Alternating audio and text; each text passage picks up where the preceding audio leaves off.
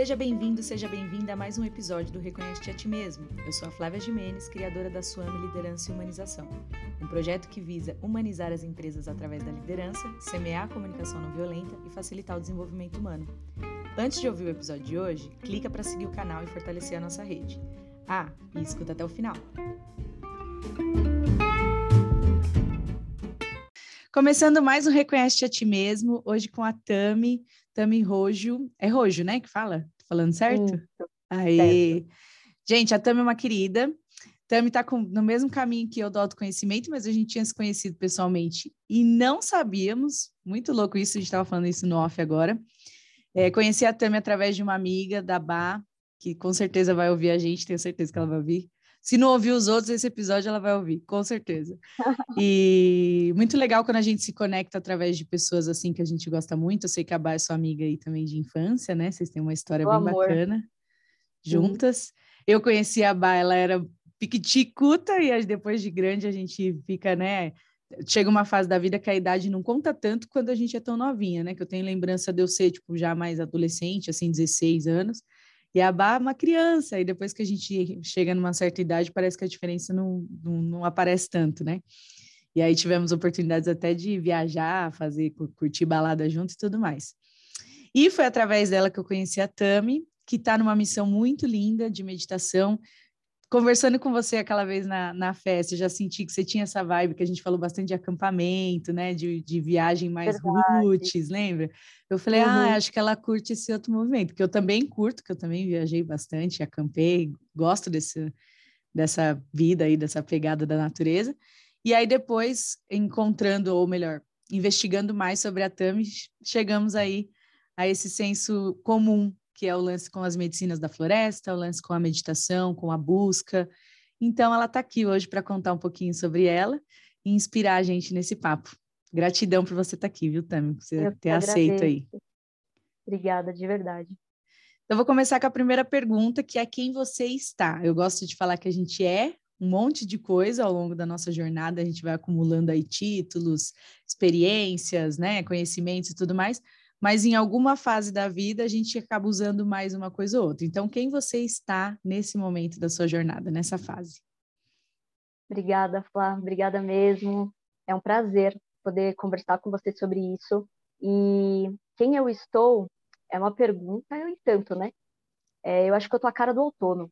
Eu acho que eu tô a cena do outono, que é aquele movimento da gente se acolher, da gente olhar mais para dentro, começar a se preparar para o inverno, é, para mim faz sentido observar o movimento da natureza, porque é o lugar onde eu me sinto mais confortável. É quando eu viajo, quando eu estou mais à vontade para ser eu. Então, o, os elementos vão me mostrando muita coisa. A gente está no outono, que é uma época da gente olhar mais para dentro, e eu estou sentindo isso muito forte. Então, eu estou uh, olhando para dentro nesse momento. Que lindo, eu amo esse. Eu estava lendo sobre isso recentemente, essas fases, né? Do outono ser esse acolhimento, do inverno ser na verdade, eu estava até confundindo. O inverno seria o quê, então? Porque eu achava que o inverno era o acolhimento. Então, o outono é a preparação, né? A gente começa a se preparar nesse Sim. acolhimento. Tanto que os ah, bichos tá. começam a se preparar para hibernar. E, no, por exemplo, no outono, a gente tem os dias e a noite com é, a mesma mesmo tanto de horas. Então, a gente já começa a mudar o nosso sistema. E aí, no inverno, é quando tem mais frio, é aquela vontade de ficar mais para dentro, né? Que começa a ficar mais cinza tudo. Então é, é uma, uma preparação para o que vai vir. E, e, isso faz com que esses assuntos sejam ainda mais ativos, né? A gente olhar para dentro, a gente tem que falar de autoconhecimento, não tem como. Exato. E esse lance que você falou, né, que você segue aí a, a, essa linha da natureza, dos processos e tal. Então você também deve seguir essa questão das luas, né? O que as luas pedem, que nem a gente está agora em lua cheia, né? Que é uma lua de expansão, uma lua de a lua, assim como a lua nova é cocriação, e a lua minguante também pede isso, pede que a gente se resguarde, se, se acolha, né? Tem isso. Então, você também segue essas, esses lances da lua, assim? Olha, é, falar sobre, sobre a natureza é, é, um pouco pagão, né? É um pouco um ocultismo ali da época que eu que amo. as pessoas é da época que as pessoas se baseavam onde está o sol, o que está acontecendo, né? É, uma coisa que a gente esqueceu aqui de falar é que o outono é a época da colheita, né? O que a gente plantou no ano, a gente vem colher agora. E, e é exatamente ah, é? esse Não sabia. movimento. É, e é exatamente hum. esse o, o movimento, né? Uh, deixa eu ver. É, qual foi sua pergunta? Se você também leva em consideração as luas, porque, por exemplo, eu não, as eu luas, não sabia, verdade, eu não estava tão conectada ainda. Agora vou até pensar mais sobre isso que você falou. Não sabia que o outono é essa época da colheita, porque eu gosto dessas respostas que a, que a natureza traz, que os planetas trazem. Também amo astrologia, então também fico, às vezes, pesquisando para entender aí qual o momento planetário. E aí eu te perguntei da lua, porque eu me conecto bastante com as fases da lua, assim. Eu gosto de plantar é, a lua, gosto, de, gosto desses movimentos. Ah, são rituais gostosos de fazer no dia a dia, Sim. né? Eu gosto. É, a lua, eu às vezes estou mais sintonizada. É, muda muito, por exemplo, às vezes eu estou olhando mais a estação do ano, às vezes eu estou olhando sim a lua, o que, que ela quer dizer. Teve o eclipse, foi bem forte.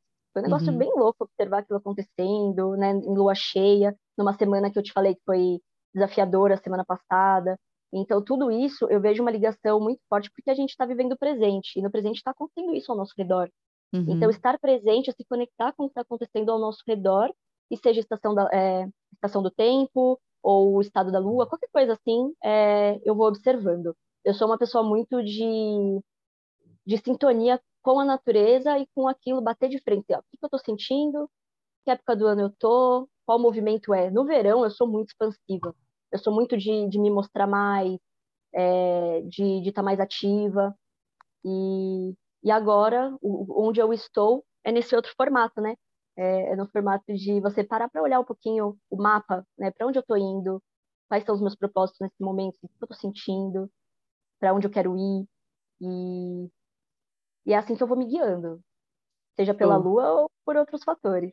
Sim, todos eles trazem respostas, né, que ajudam a gente a, a olhar o mapa. Eu, eu, penso assim, pelo menos eu uso assim, né, no, no meu mapinha aqui para eu, eu enxergar os meus, os meus caminhos.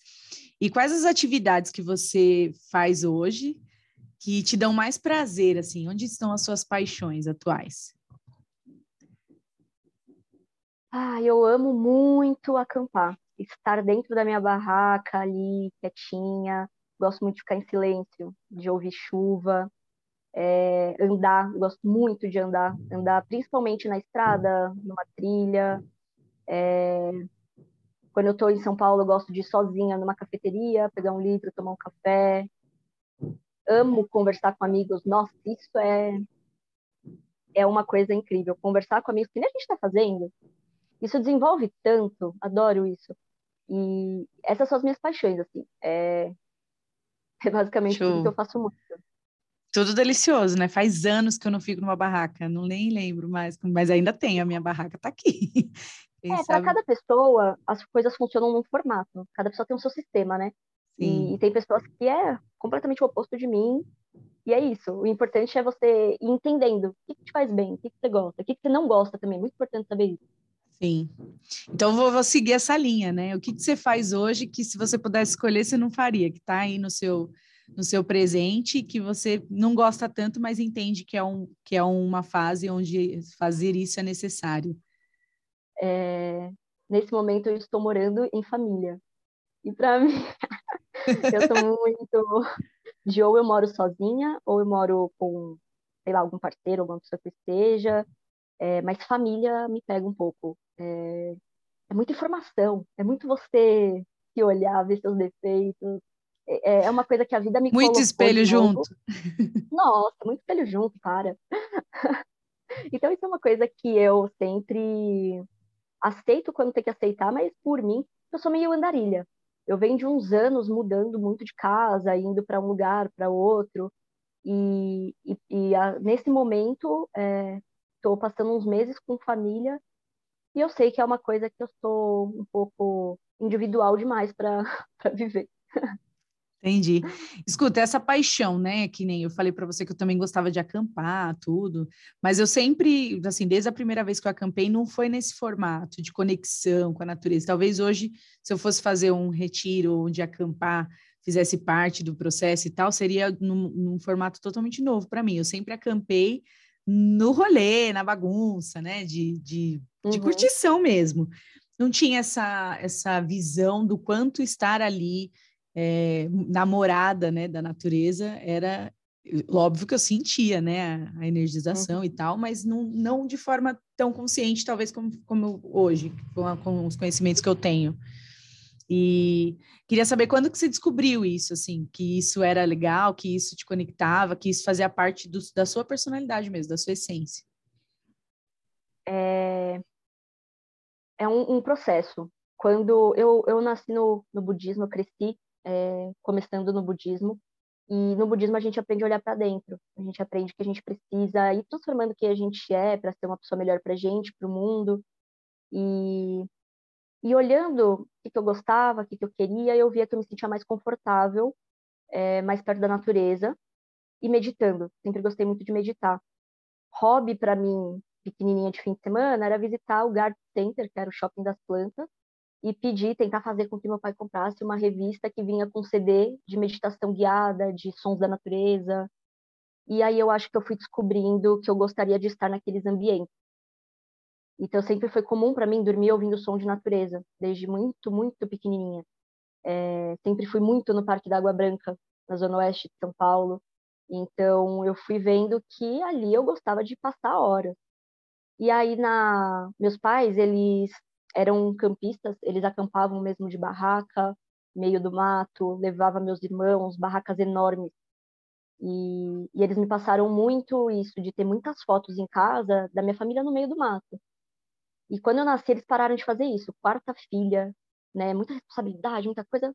Pararam. Venderam, eh, eles venderam a, trocaram a barraca deles, que tinha dois quartos, pelo meu, meu cesto e meu carrinho. Eu dormia em cesto. Então, é, eu, eu fui vendo isso, fui vendo que eu me identificava. E aí, na adolescência, eu comecei a acampar. Foi perrengue, assim, as primeiras vezes, mas eu fui sentindo vontade de melhorar a experiência, ao invés de parar com ela. Uhum. Então, eu já comecei acampando, é, literalmente descendo uma, um buraco no meio da estrada e indo para o meio do mato. Não era camping, era um camping selvagem.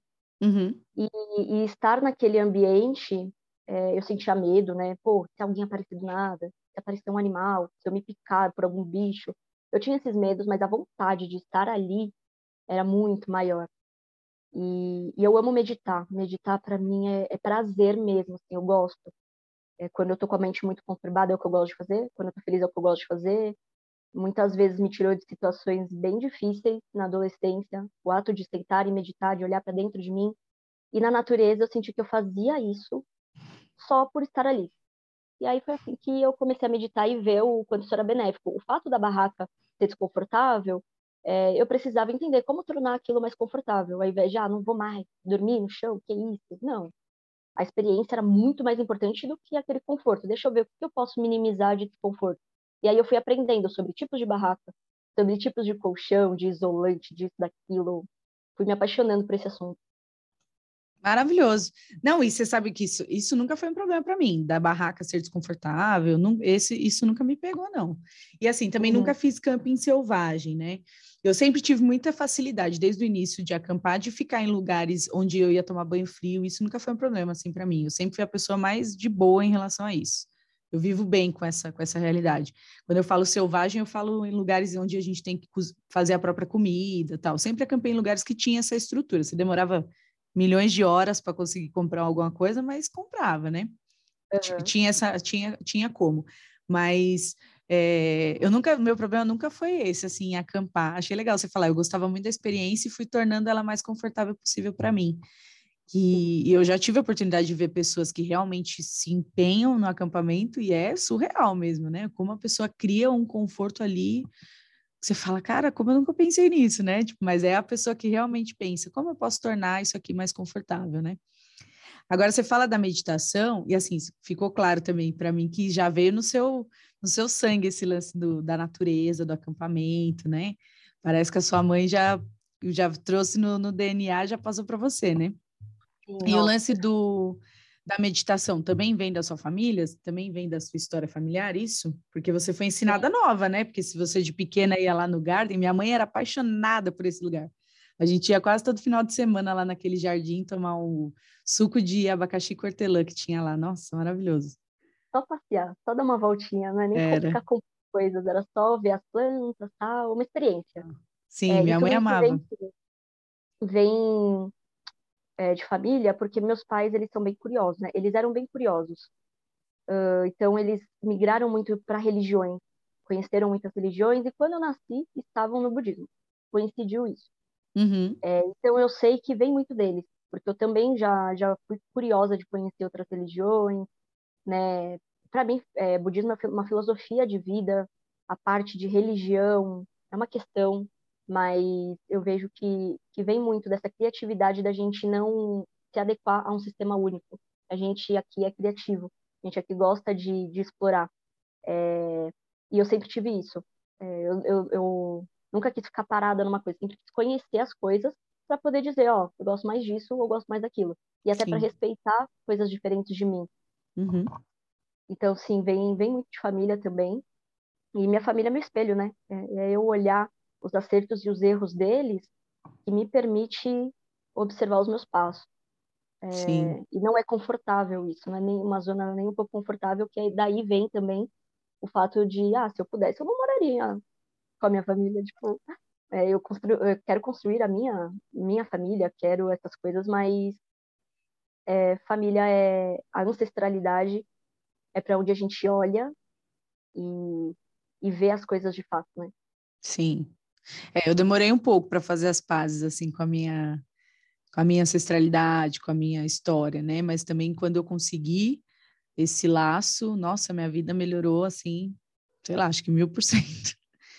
Hoje eu vivo em paz, assim, hoje eu moro em, continuo morando em família, mas assim, de uma maneira tão harmônica, a ponto de ouvir das pessoas, assim, a paz que a gente vive dentro da nossa casa, assim, né? Mora eu, minha mãe e meu irmão, mas nem sempre foi assim, já, já, já houve fases assim muito conturbadas que só o caminho do autoconhecimento que conseguiu ajustar as coisas aí da gente olhar para dentro, se trabalhar, se perdoar e aí formar um amor e uma parceria única assim, mas isso é como você falou, leva tempo, tem que tem que tem que estar tá é, muito afim. A gente se dá muito bem. É, aqui a gente se dá muito bem, é, é tudo muito tranquilo, muito silencioso, muito na paz, é, mas gera rebuliço interno de, de bastante informação. Mas, no geral, no dia a dia, somos pessoas que não gostamos de briga. Nossa, é... já foi a fase de dos irmãos brigarem, sabe? Ter aquela fase conturbada. Todo mundo já tá velho. Eu sou a mais nova, 29. E, então tá todo mundo já, já bem mais em outro patamar. Sim, Mas melhor... vai ser uma questão. É a melhor parte, né? E assim, pelo que você está falando, são pessoas também que seguem essa linha, né? Imagino, de busca e tal. Óbvio que não está todo mundo redondo, mas se, se cada, se, se, pelo menos tá, a galera tá caminhando nesse, nesse, nessa linha, né? Olha, mais ou menos. A, a, a louca por isso sou eu. Ah, é? Achei que fosse todo mundo. É. Ai, eu doida. Achei não, como todo mundo. Única... Você falou que todo mundo gostava de acampar, todo mundo da natureza, eu já imaginei que era Sim. todo mundo nessa vibe aí. Aí é que tá, todo mundo se afastou disso. Eu fui a única que fiquei. Ai, é... que pena. Ai, perderam. Exato. A minha mãe gosta, minha mãe gosta, já levei ela para acampar, ela consagra comigo. É, minha mãe, ela é mais bruxona. Minha mãe é bem bruxona, bem bruxona.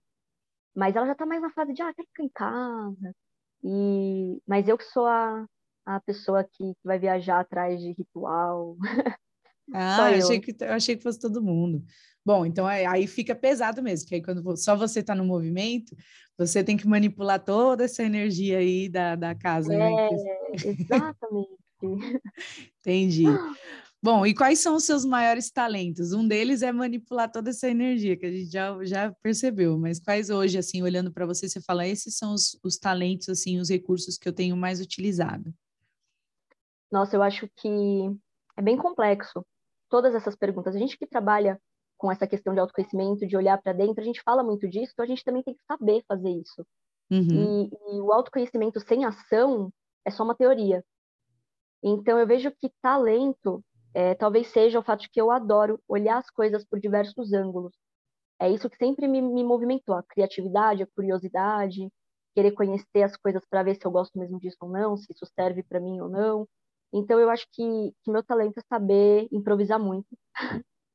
É, Ótimo, é um grande talento. Fundo, sim, respirar fundo é, em qualquer situação para tentar resolver aquilo. E é mais no campo da ação. Eu acho que eu tenho Porque se a gente fica só no mental, a gente não realiza. Então, eu vejo como talento, porque talento é aquilo que a gente tem, mas que a gente precisa aprimorar. A gente sempre vai aprimorando. Então, eu acho que um talento seria isso de conseguir observar e achar soluções, que não é fácil, né? Não é nem por fácil, Sim. a gente precisa querer melhorar nisso, né? Para que esse talento realmente seja um talento. Diferente do dom. O dom a gente nasce com o dom de, de ser empático, né? De, e aí vai. E quais são seus dons?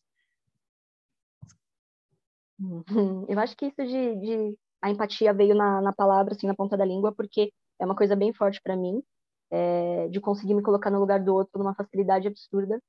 Por isso que eu gosto de ver de vários ângulos, né? Eu consigo me colocar no seu lugar, consigo ver a situação e pensar que aquela pessoa tá sentindo eu pensando dali. Então eu acho que é, é eu sou muito pronta para sentir o outro, mas também tem que ter muito equilíbrio nisso, porque senão a gente se doa muito e, e acaba sendo pesado.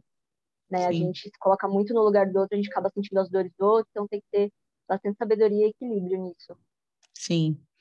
É, eu tive a oportunidade, assim, trabalhando com, com isso, né, com autoconhecimento, de conhecer muitas pessoas que estavam nessa disfunção, de que a gente chama, né, em, algum, em algumas, alguns estudos chamam de escravidão emocional, onde você a sua empatia ela perde um pouco a mão, né? Eu acabo me tornando de certa forma responsável pelo bem-estar e pela felicidade de todo mundo, preocupado se todo mundo está feliz, se todo mundo está bem, se todo mundo e acabo mesmo esquecendo de mim, porque isso pesa, né? Você tá nessa é, responsabilidade de, do bem-estar geral é muito pesado, né? E tem o lance do, do equilíbrio, né? Você se, é, conseguir doar né, fazer o bem-estar da galera, ser, né, ser a pessoa que agrega nesse sentido, mas sem esquecer de você, porque se você se anula, chega uma hora que você está esgotado e aí você não tem mais nada para doar, daí você se sente mais culpado, vira um bololô tem só. Tem várias coisas que a gente pode fazer para lembrar de olhar para si, que, que, é a meditação, obviamente, né, para mim a base é a meditação, é, rituais sozinha, por exemplo,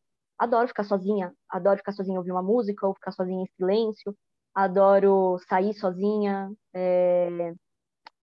Eu acho que você precisa também ter o seu tempo, né? E aí conversar com amigos, desabafar. Eu falo mesmo o que eu tô sentindo. É, tem aqueles amigos que eu falo, nossa, hoje eu preciso da opinião de tal pessoa. Então eu, eu acho que a gente tem os escolhidos assim que, entendem mais da gente, que a gente conhece há muitos anos, aquelas pessoas que mesmo quando me falam coisas duras, tipo, ó, oh, Tami, tá precisando se atentar mais nisso num, você levar aquilo como um ok, deixa eu parar para olhar isso aqui, né? Uhum. Essas pessoas, é, essas amizades são muito importantes para mim, porque também é é uma forma de olhar para mim, né? Somos espelhos, a gente olha para o outro, a gente vê alguma coisa e a gente para para olhar para a gente também.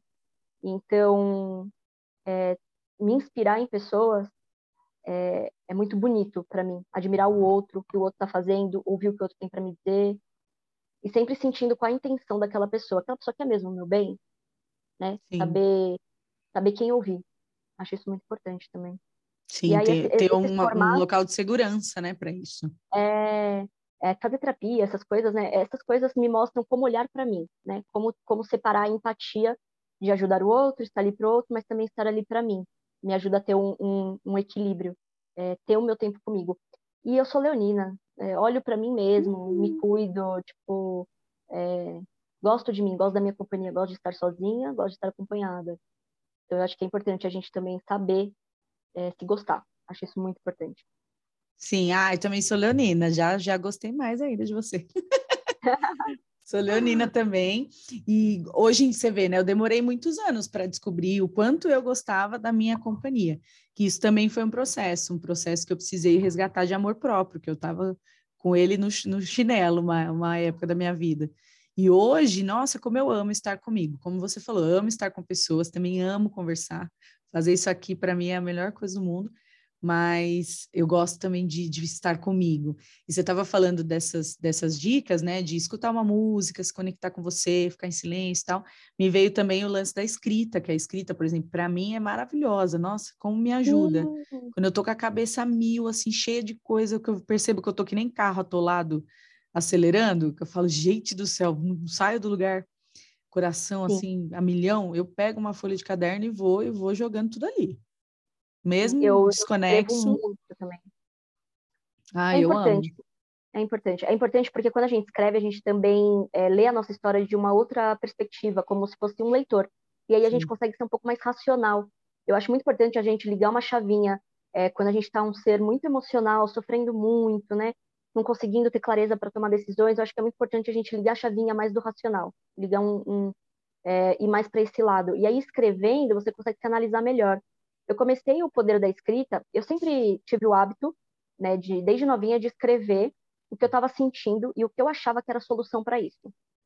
É, como melhorar nisso. Só que eu não levava muito a sério isso. Eu só fazia na hora, jogava o papel fora e acabou. E aí, em 2018, é, quando eu descobri o que era ansiedade, eu comecei a escrever tudo que eu sentia. Comecei a, a botar para fora, assim, e, e, nunca mais parei. Tenho aí uns arquivos de, desde 2018, um arquivo por ano, vou salvando. É, quando eu estou passando por algum momento de muito desafio, eu lembro que, nossa, eu passei um momento semelhante, com um assunto semelhante lá em 2018, deixa eu pegar o diário e ler o que eu escrevi nessa época. Nossa, isso é um estudo que eu te recomendo, viu? Porque Caraca, é, então preciso dessa organização. Ah, eu comecei a ter, a gente.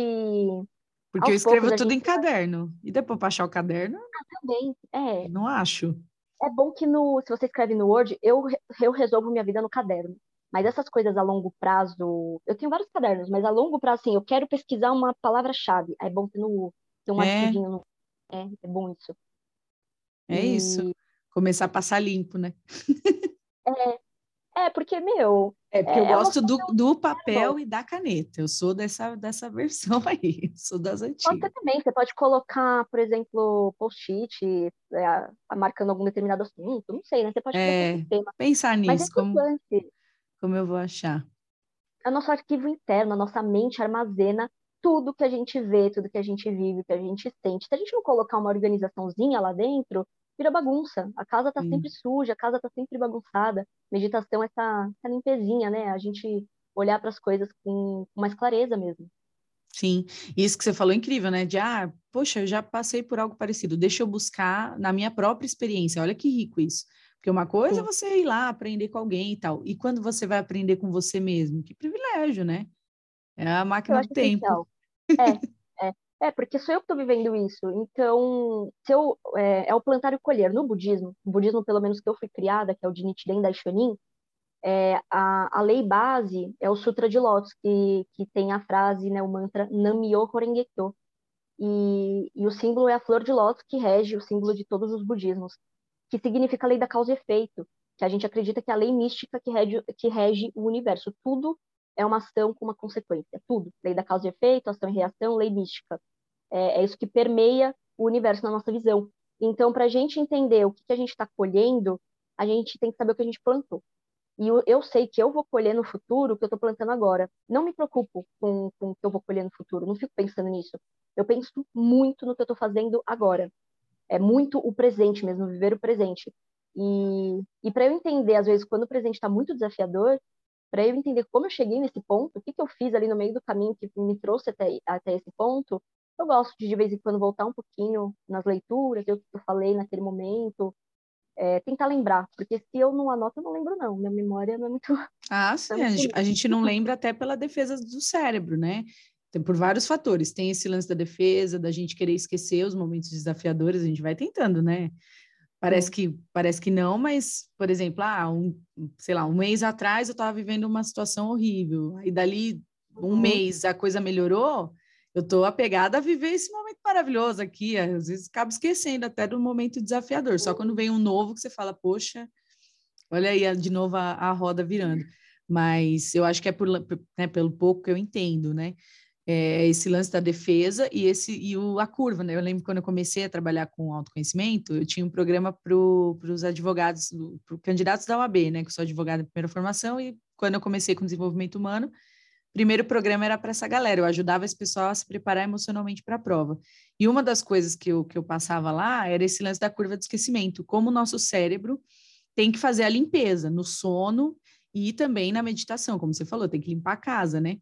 E aí, nesse processo de, de limpeza, a gente acaba perdendo mesmo algumas informações. Óbvio que tem grande uhum. impacto emocional, fica, né? Ficam os registros, mas muita coisa vai embora. Nosso cérebro tem que limpar, né? Não tem como. Sim. E aí, se você tem a oportunidade de reviver, né? Reler, eu falo isso assim que eu, eu leio assim, eu não faço diário todo dia bonitinho.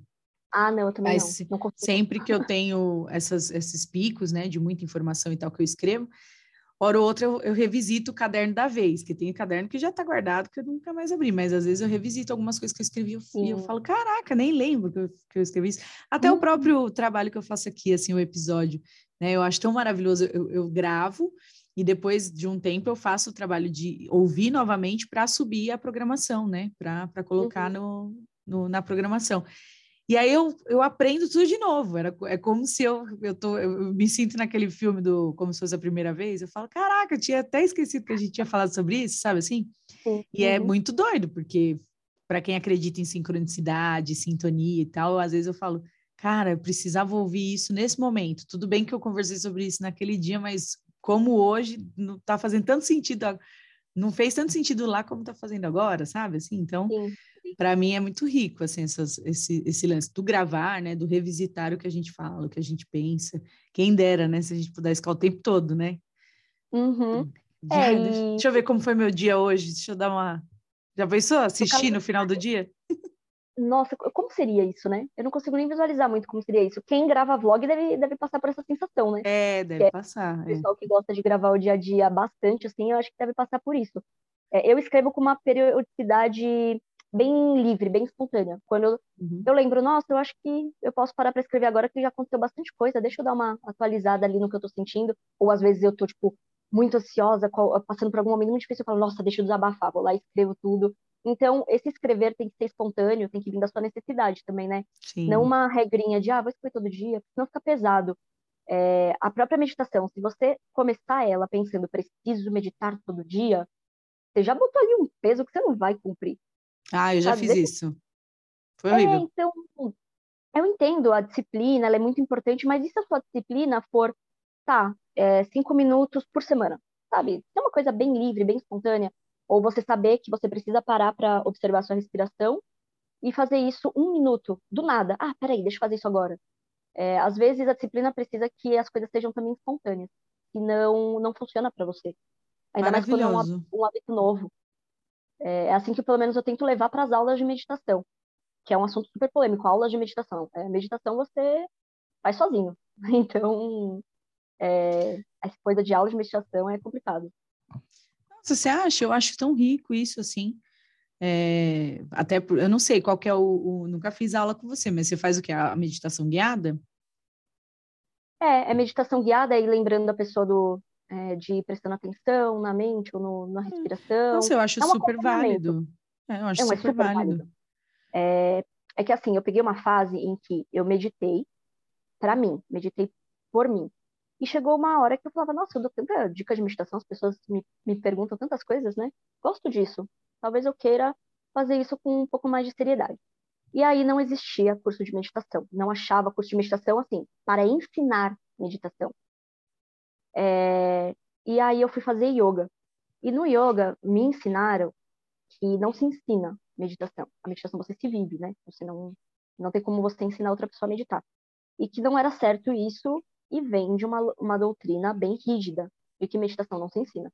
Então, quando eu comecei a, a trabalhar com meditação, a estudar meditação, eu encontrei pessoas com o mesmo objetivo, é, estudei sobre isso, fiz uma formação como professora de meditação vi a meditação através dos olhos de uma instrutora, como a pessoa faz para chegar naquele caminho, né? O que, que eu fiz para chegar nesse caminho? E, e aí eu acho que foi uma virada de chave, isso aconteceu com a pandemia também, de você entender que a gente precisa se modernizar. Se eu consigo levar uma pessoa a um estado meditativo através da forma como eu guio ela, é, eu acho isso super válido, eu acho isso muito rico. Então, tudo bem que me ensinaram que meditação não se ensina, mas o feedback que eu tô tendo é outro. Eu tô vendo que tá funcionando. Então, é, é, o lance de você não se intimidar por conhecer novos, novas formas de trabalho. Eu me joguei mesmo em ser professora de meditação, mesmo com, com esse tipo de julgamento, né? Sou nova também, quem sou eu para trabalhar com autoconhecimento em só 27, 29 anos?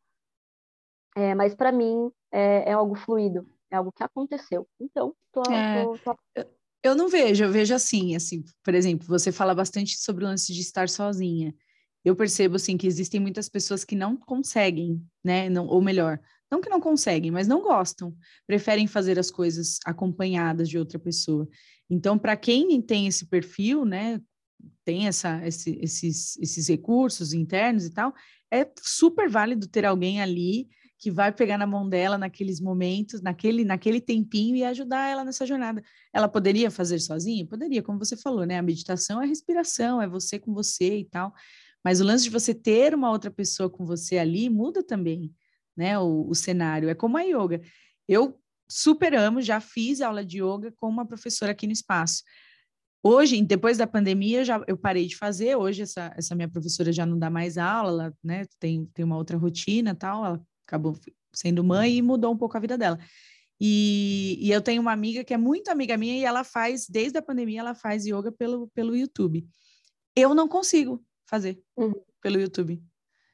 Eu sinto falta de uma professora comigo. Ela consegue fazer, assistir na, na, no vídeo e tal. Eu já não consigo. Eu gostaria, eu gosto, uhum. gostava da aula quando eu tinha alguém comigo aqui, fazendo, né, me ajudando, me auxiliando e tal. Então, isso é muito é muito de pessoa para pessoa. Eu acho que sempre vai ter alguém que, se, que, que, precisa desse trabalho, que precisa dessa ajuda. É como esse lance que eu faço aqui, né? No início eu também ouvia esse tipo de, de, de crítica, né? De, ah, mas isso não precisa, você vai ajudar a pessoa? Aí eu falei, não, no primeiro que eu não ajudo nada, eu sou uma facilitadora do caminho, eu tenho ferramentas que vão ajudar essa pessoa a abrir a mente e caminhar, né? Como, como eu ouvi uma vez, eu não dou conselho, eu dou clareza. E aí a pessoa vai seguindo o, o caminho dela.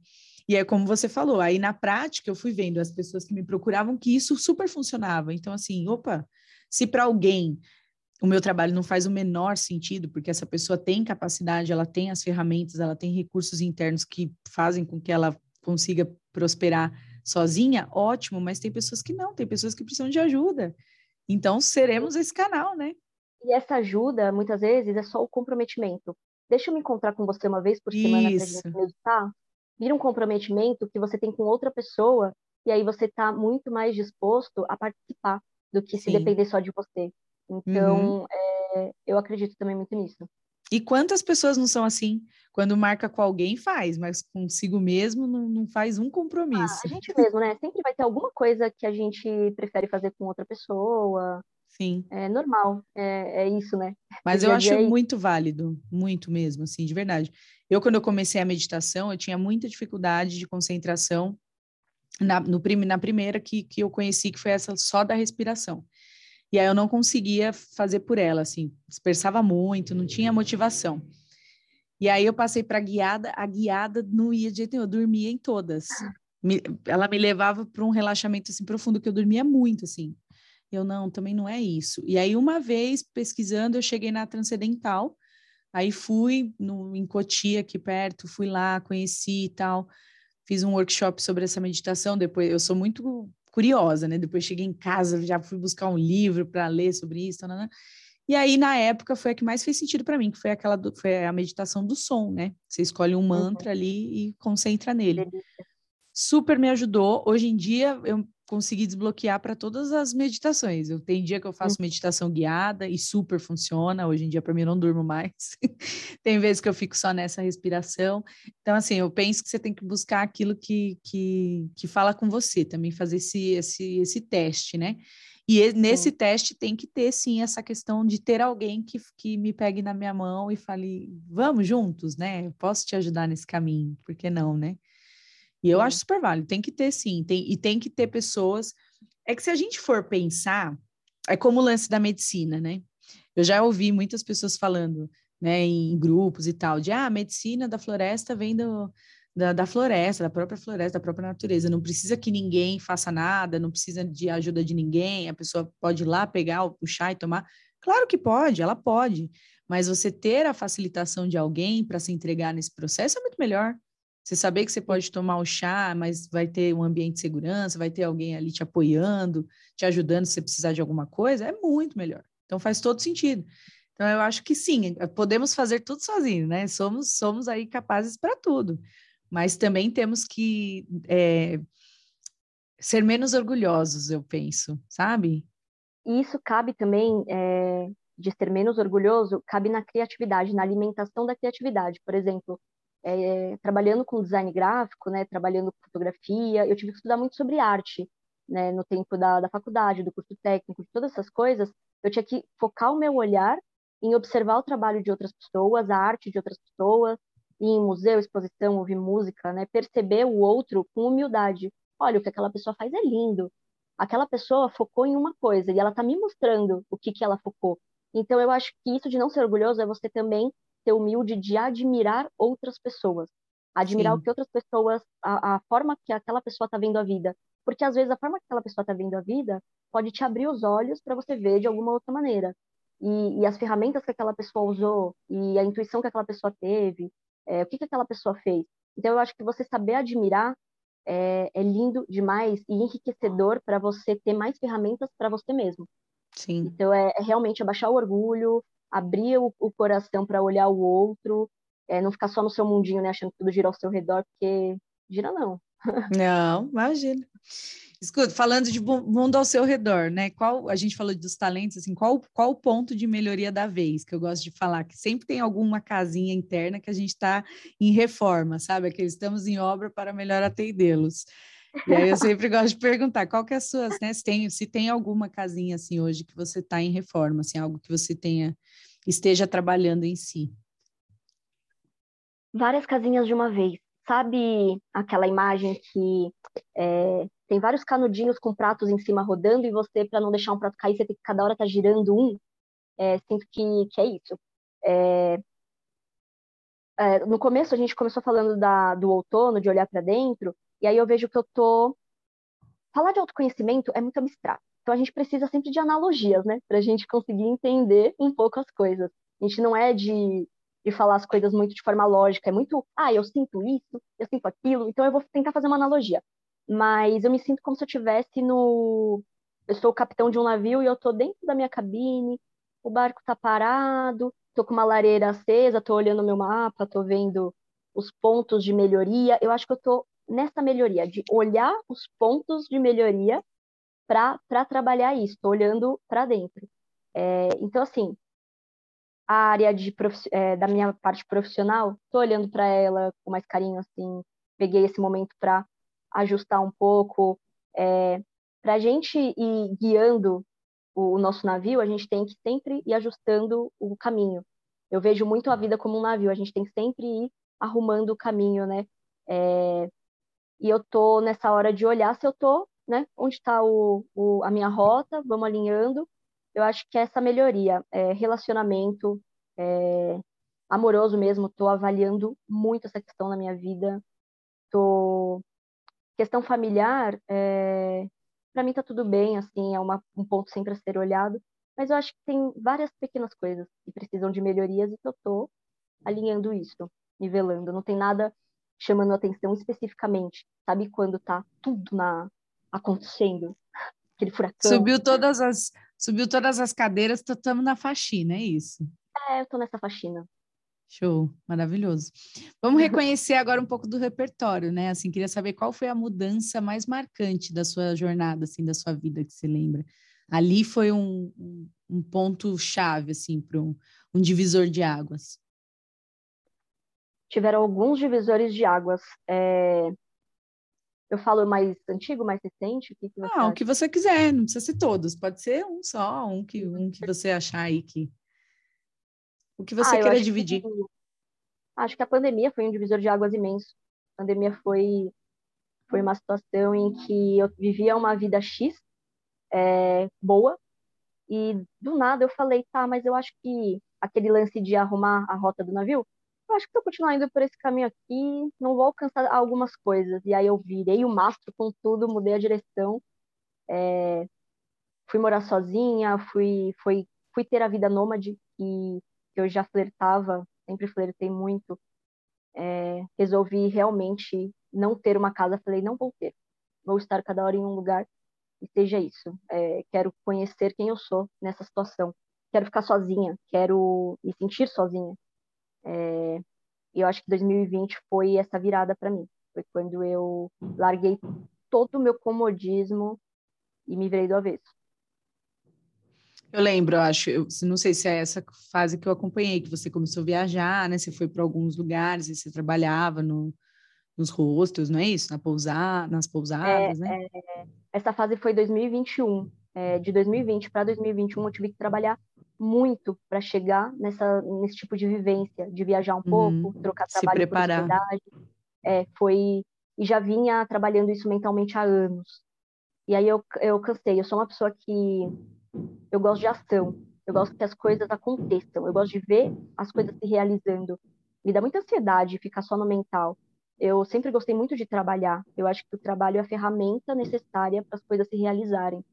E, e demanda muita coragem. Então, nada acontece do nada. Você precisa trabalhar aquilo. Então, é, eu trabalhei muito para viver um tempo nômade. E, e o joelho, né? Eu me machuquei. Eu machuquei o joelho. E, e aí o meu corpo pediu que eu parasse. E parasse mesmo. É, eu te falei que o que eu gosto de fazer é andar, acampar, é, tá em movimento. E eu parei. Perdi o movimento, né? Então, é, tudo mudou. E eu acho que é importante né, nessa fase, assim, que eu falei, ah, tô parando para olhar tudo, tô parando para observar todas as casinhas da, da vida, é, porque realmente meu corpo parou, né? Meu estilo de vida estava um, virou outro, virou outro. É, então é isso. É, é parar um pouco e olhar. E nessa experiência, assim, ainda que, que tenha sido interrompida, né, por, por conta desse acidente e tal, e você voltar, é, você sente, assim, que muita coisa se transformou nesse tempo que você ficou... Você já tinha vivido essa experiência de ir morar e, e, e trocar o trabalho por moradia e tal? Você já tinha vivido isso, não? Não, não. É... Eu morei em hostel em São Paulo mesmo, morei é, em casa de parentes, saí, saí cada hora estando num lugar conforme foi coerente com o meu trabalho. Uhum. É... Eu sempre fui guiada pelo meu trabalho. Então, por exemplo, eu quero desenvolver o meu trabalho de design, onde eu preciso estar?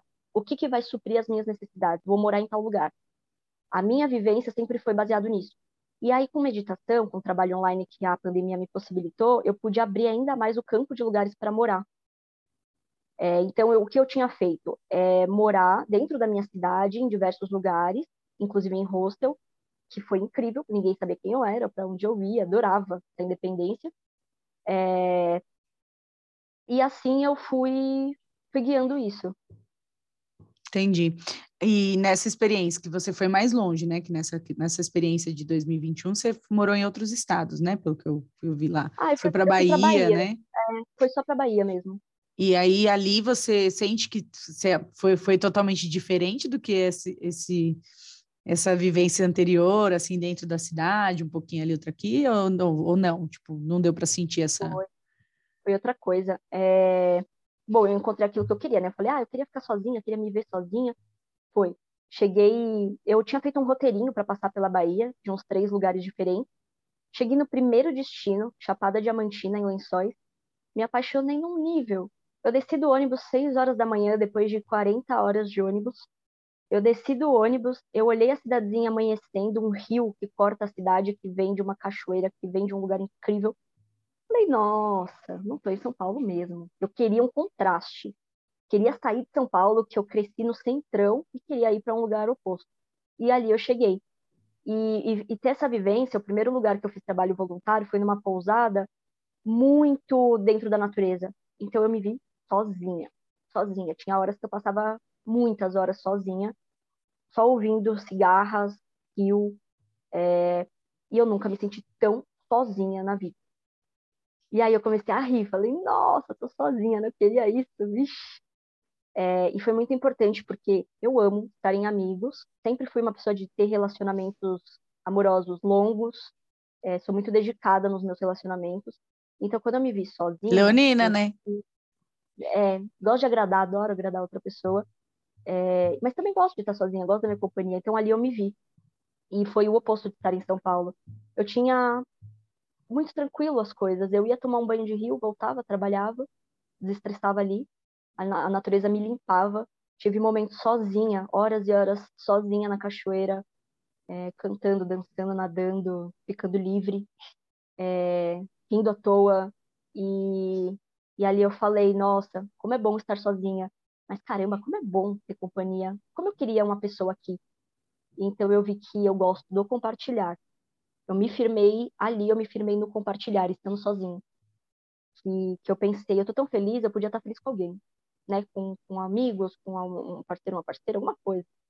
É, então, sim, é, me mudou muito essa viagem. Me transformou numa pessoa mais firme comigo mesma, uma autoconfiança danada de estar me sentindo confiante porque eu tenho eu, e ao mesmo tempo me sentindo confiante o suficiente para querer dividir com outros. Lindo, maravilhoso. Foi bem transformador, foi bem transformador. Sim, imagino que sim.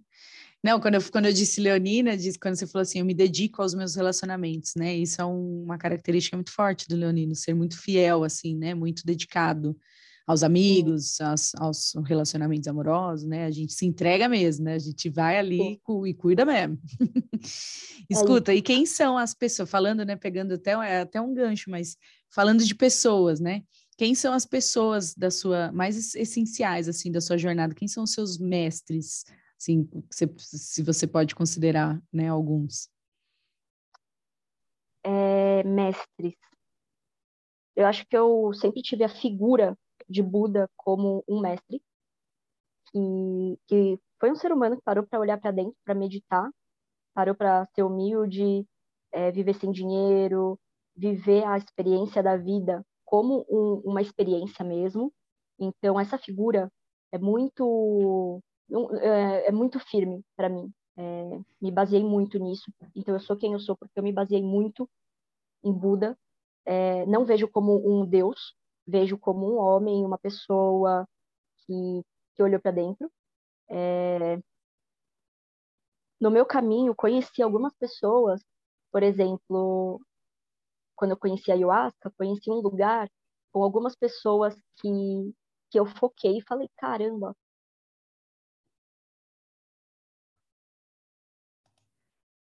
Aí voltou. voltou. Você estava falando desse lance, quando você foi consagrar a ayahuasca, você conheceu alguém. Sim, conheci uma mulher que é Elza Piacentini, em que ela criou um lugar para consagrar a ayahuasca. Ela estudou com o Osho na Índia, ela trouxe ferramentas de autoconhecimento e de meditação, que foi um privilégio para mim conhecer na adolescência. Foi um privilégio para mim conhecer muito muito nova, numa fase em que as coisas se definem muito, né? É, na adolescência a gente vive muitas coisas intensas, então ter conhecido essa pessoa, as pessoas ao redor dessa pessoa que trabalham com autoconhecimento foram também muito de guia para mim, é, de que, pô, estou passando situações difíceis, mas posso usar isso a, a meu favor, posso usar isso para me observar. Então, fui encontrando no caminho pessoas que foram me inspirando. E eu me inspiro muito em diversos amigos, a forma como, como eles lidam com algumas coisas. Eu acho que, que essas experiências, as pessoas, é, me, me guia muito, me guia muito. Show, maravilhoso. Eu também tenho a visão assim, você falou de Buda, né? Eu também gosto, né? Mas não, não é algo que eu conheço tanto, acho, quanto você, né? O budismo, né? Eu sou uma aspirante, assim, mas uma admiradora do budismo. E eu também tenho essa visão dos mestres, assim, não só do Buda, mas como outros mestres, de que não são, não, não, não é uma figura assim intocável, mas sim um exemplo a ser seguido e que todos nós podemos, se quisermos, chegar lá, assim como eles chegaram, a gente também é capaz de se dedicar, se inspirar, né? Tá disposto a pagar o preço, porque são preços altos para chegar ali, né? Para chegar naquele, naquele patamar ali de vida, de evolução e tudo mais. Tem, tem, cada escolha é uma renúncia, né, na nossa vida. Mas eu também tenho essa visão. Eu gosto, do, eu falo que os mestres, não gosto de, dessas pessoas intocáveis. Não tem ninguém na minha vida que eu vejo dessa forma. Eu acho que tudo é inspiração, tudo é admiração, mas não não alguém num lugar onde eu não possa chegar. Que eu acho que para mim, né, esse, isso falando para minha história, eu acho que ter algum lugar que eu sei que eu não posso chegar me desanima como pessoa. É, assim. eu, não, eu, não, eu não penso muito onde eu vou chegar. É, eu penso em viver cada dia como uma experiência gostosa. E esse gostoso às vezes dói pra caramba. Às vezes não é gostoso, não, mas é, o, é, é, faz parte do processo. E essa pessoa, né, esse, essas pessoas que a gente se inspira, são pessoas completamente tocáveis. É, tira essa, essa coisa de que, nossa, aquela pessoa é, é incrível, sim, é incrível, mas também passa pelas mesmas coisas que você. Sim. Então, é, não se sinta inferior, nem superior, nem nada, só, só vivendo mesmo. Só viva, é. É. é. isso. Quem, quem gosta, né, das, das figuras heróicas, assim, eu sempre falo, eu gosto de uma frase que fala assim, mantenha seus heróis numa distância segura de você. Porque se, se você estiver muito perto dele, você vai perceber que ele também é um ser humano, com falhas, uhum. com altos e baixos. Aí lá as coisas, não vai deixar de ser, né? Vai deixar uhum. de ser o herói. Escuta, Sim. e qual o filme, assim, se você pudesse falar, né? Filme ou livro ou música é, mais marcante, assim, para você? Na sua história, você fala, esse filme eu amo, esse filme marcou minha vida, ou livro, ou música, né? Ou todos. Nossa. Olha, na minha cabeça só vem Harry Potter, porque definiu muito minhas amizades também. E, eu e amo também Harry muito, Potter definiu muito também minha relação com, com meu pai, por exemplo. Ele sempre inspirou muito é, isso em mim. Eu ganhei o primeiro livro de Harry Potter quando eu tinha nove anos, de aniversário, da minha mãe e do meu pai, porque minha mãe sempre falou de bruxaria, né? Minha mãe sempre amou bruxaria, sempre me deu livros sobre bruxaria. E Harry Potter era um bruxo, estava fazendo sucesso. E aí eles me deram o primeiro livro e, e meu pai sempre estimulou assim. É, me levava em pré-estreia, me levava para comprar o livro, é, num lugar especial que ia ter um teatrinho sobre. E, e aí eu voltava de viagem, que eu ia para acampamento, é, acampamento de férias, voltava, ah, uma coruja deixou uma coisa para você. Eu abria uma carta, tinha coisa de Hogwarts, sabe? Então ele sempre Sim. alimentou minha criatividade. Ai, que delícia. eu fui, fui conhecer amigos que eram viciados em, em Harry Potter e a gente passava madrugadas falando, lendo, compartilhando momentos do livro, indo em pré-estreias. Então, é, é o que me veio na cabeça. Né? Talvez você pensasse que viesse alguma coisa ligada a ah, um super autoconhecimento, né? Mas não. Não, não. Bem, não pensei, ó, eu vou te falar. Eu sou apaixonada por Harry Potter. Desde pequena, antes, quando eu era pequena, não tinha Harry Potter, né? Mas eu sempre gostei de bruxaria. Na, na época, quando eu era pequena, o filme que me levou para isso foi aquele Convenção da. Não, é, As Jovens Bruxas? Não é Convenção, é das Bruxas. Das bruxas né? tem, tem Convenção das Bruxas, que até fizeram um remake, né, recente, mas não é esse não. Eram, eram quatro, eram umas amigas que elas eram bem bruxonas mesmo, faziam rituais na floresta, era bem Wicca mesmo, assim, né? E eu era apaixonada, assim, por essas... Por, sempre gostei, né, de bruxa, de, bruxa desses, de ocultismo, sempre gostei. Quando eu era pequena, eu gostava muito. E minha mãe também sempre alimentou isso em mim e tal. E aí, olha só, corta a cena, com 15 anos eu me converti no, na igreja evangélica, né? Uhum. Minha mãe engravidou do pai do meu irmão e a mãe dele era pastora de igreja e a gente viveu uma época nessa fase, né? Então me converti, sou batizada na igreja evangélica também tudo. Então assim, fui, fui, eu passei por várias religiões. Hoje hoje eu me considero universalista, mas eu fui ali experimentando um pouquinho de cada coisa para entender como você falou, né? Eu também penso isso, para entender aquilo que faz sentido para a gente. E, e aí hoje eu consigo voltar para essa questão. Eu sou fascinada por magia, por esse lance do, do lúdico mesmo, né? Penso, eu considero isso que eu vou mais além, né? Eu acredito sim nas bruxarias, nas ervas, né? No mental, na cocriação, em todo esse poder que a gente carrega. É, acredito aí no, em ancestralidade, né? Ter vivido numa outra época onde isso era muito forte, enfim. Então acredito sim nas nossas bruxinhas as netas que não, da, daquelas que não foram queimadas. Mas é. É, eu amo isso, e você falou do Harry Potter, eu sou viciada nos filmes, sei todas as falas. O dia que você quiser trocar ideia de Harry Potter, pode trocar comigo, Ai, eu, eu sou apaixonada. Não li os livros, mas assisti todos os filmes. Os livros eu, eu não li. É, mas eu gosto muito. E aí, res, recente, faz o quê? Uns meses, vai, uns seis meses, eu estava assistindo novamente o Harry Potter. E o primeiro, primeiro Harry Potter, acho que é o primeiro mesmo. É, o primeiro. Que eles vão cair no. que ele, o, o Ron fica preso. No Visgo do Diabo. Visgo, isso, essa cena aí. Para você ver como, como filmes, né? Todo, eu, eu penso muito isso, assim, filme, música, livro, tudo traz uma mensagem, se você estiver presente para para receber, né? E aí, uhum. assistindo essa cena, que eu já vi milhões de vezes, que é do filme 1, né?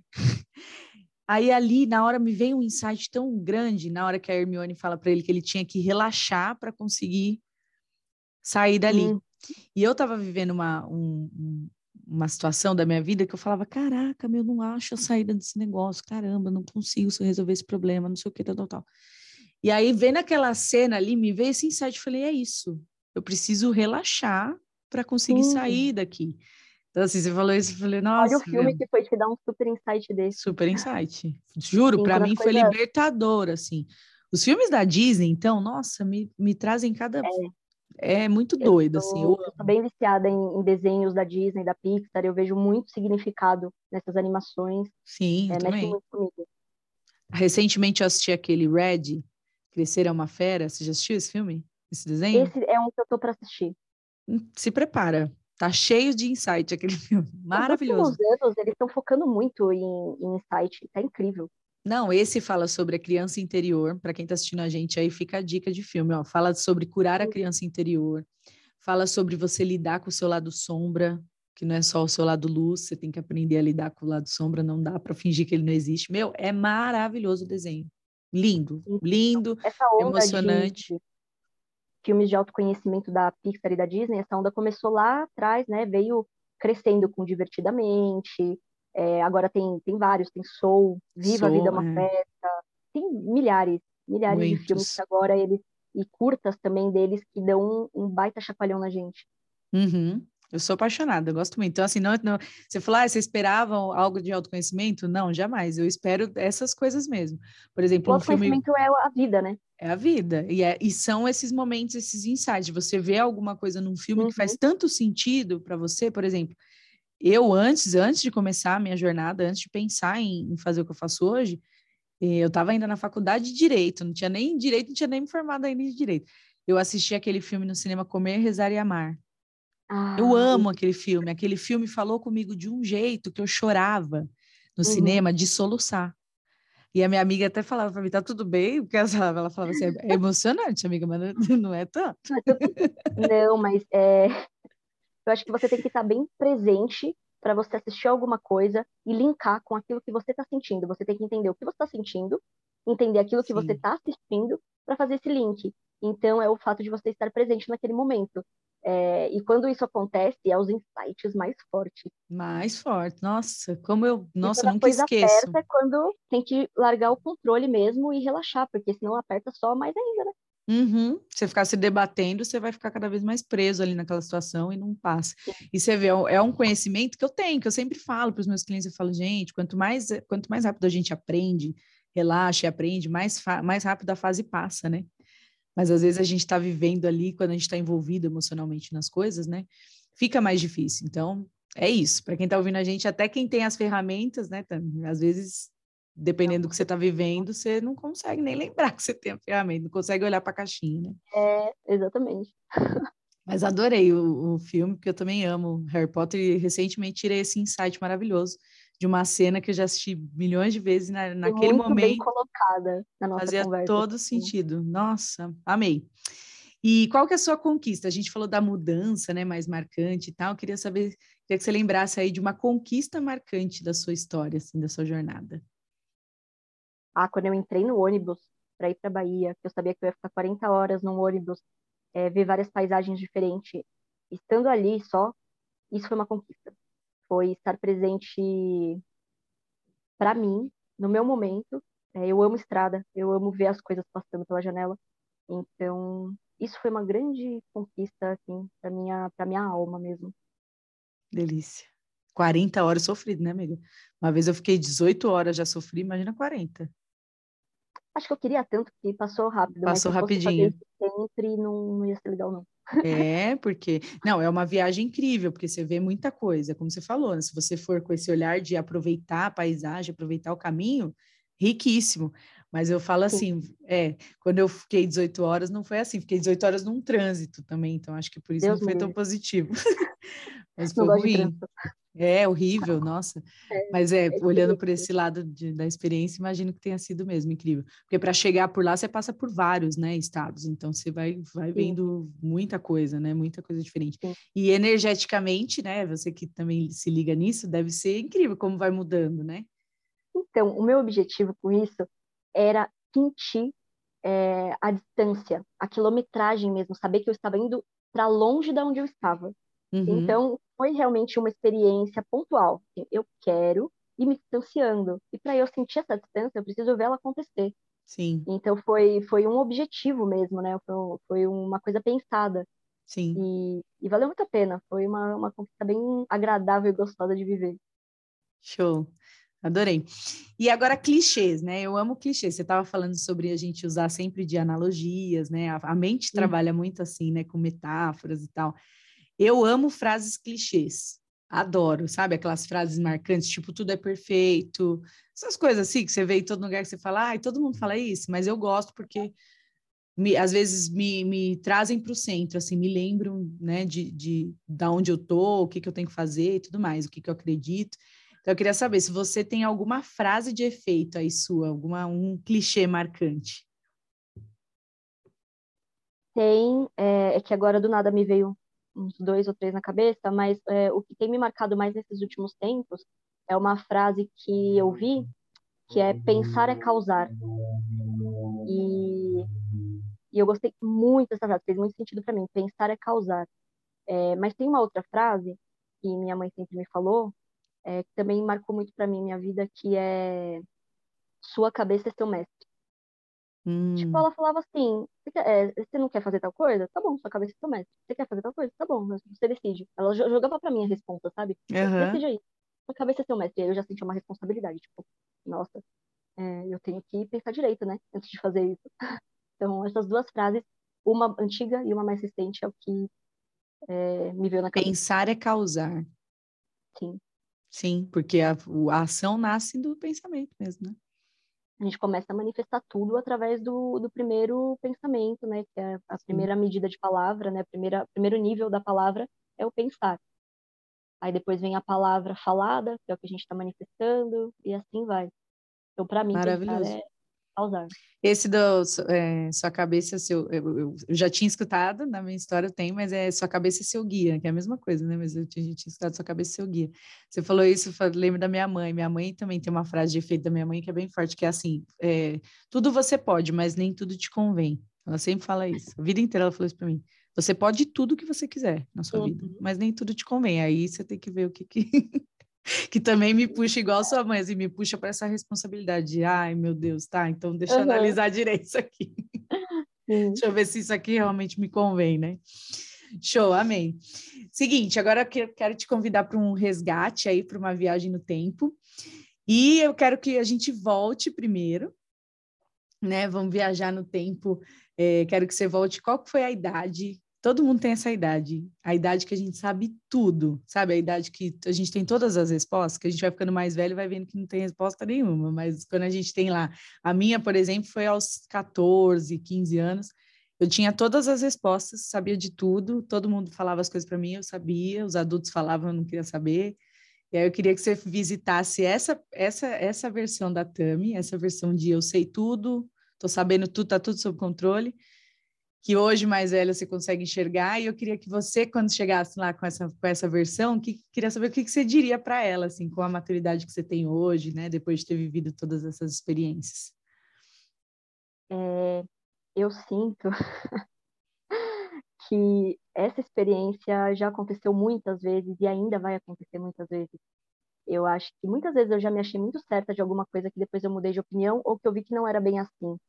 Então, eu ainda acredito que vou cometer esse deslize alguma sim, vez sim. E, e, que vou também me puxar muitas vezes. É... Deixa eu ver. Não, eu concordo com você. Eu acho também isso até hoje, assim, da minha vida. Também tem coisas que eu acredito que agora eu estou sabendo, que dali a pouco eu sei que né, pode ser que eu mude totalmente de opinião. Mas hoje, por exemplo, eu já me sinto mais madura para mudar de opinião. Quando a gente é mais adolescente, a gente não tem essa maturidade de falar, não, eu acredito isso, nisso hoje, mas tudo bem que eu aprender diferente amanhã. Não, é aquela fase que a gente não acha que vai mudar de opinião, que é aquela opinião é a melhor da vida e é isso. Você não teve essa? Não consigo me ver é, batendo o pé desse jeito. Sério? Tipo, é, é, eu acho que sim. Tem momentos em que eu ainda faço isso. Acho que para mim tá difícil entender que eu tive isso só na adolescência, que foi uma fase muito, sabe, Marcante. É, é, é, me marca muito uh, justamente essa fase recente, é, em que eu viajei, que eu estava sozinha, que eu me vi sozinha tal, e que para mim estar sozinha era incrível e eu achava que era isso que me bastava. E aí, meses depois, eu tomei um, um safanão meu mesmo de falar: não, é, não é isso. Tudo bem, ser so... é, é, é possível ser feliz sozinho, mas ao mesmo tempo não é. Ao mesmo tempo, é, chega uma hora que não é. Então, nada é fixo, nada é permanente. Então, eu acho que eu tenho esse safanão de tempos e tempos. Quando eu estou muito certa de alguma coisa, vem a vida e fala assim: opa, peraí. E isso acontece sempre. É um negócio que eu, que eu observo sempre. Sempre que eu me sinto muito é, crítica com uma coisa de, ah, eu sei disso, eu sei disso, é, me vem um alerta na cabeça. Você sabe demais? É, sério isso?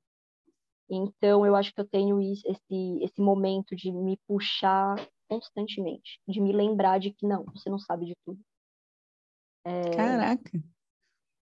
Eu, eu pelo menos. Um, um espírito antigo, eu diria assim, né? Maduro para isso, né? Que eu, eu penso assim, né? Eu vejo na minha história, por exemplo, eu, se eu voltasse lá para Flávia de 14 anos, eu daria alguns conselhos para ela, assim.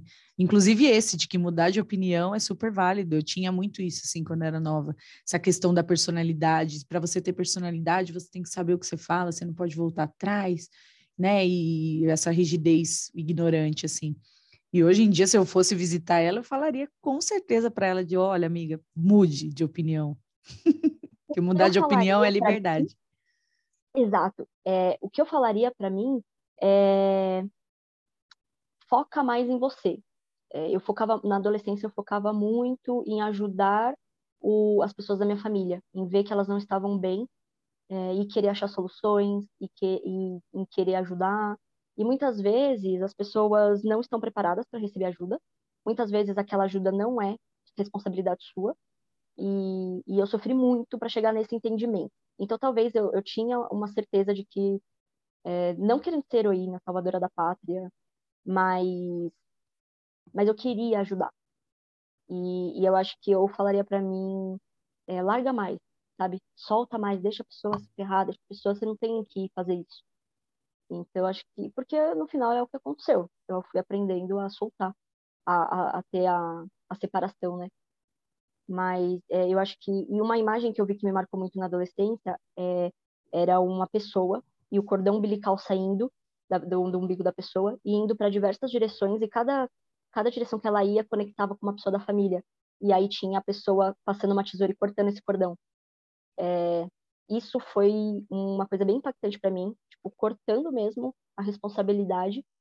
E eu acho que eu me, fa me falaria isso de é, de saber separar que com o tempo foi acontecendo, mas teria evitado muito sofrimento na adolescência se eu soubesse disso antes.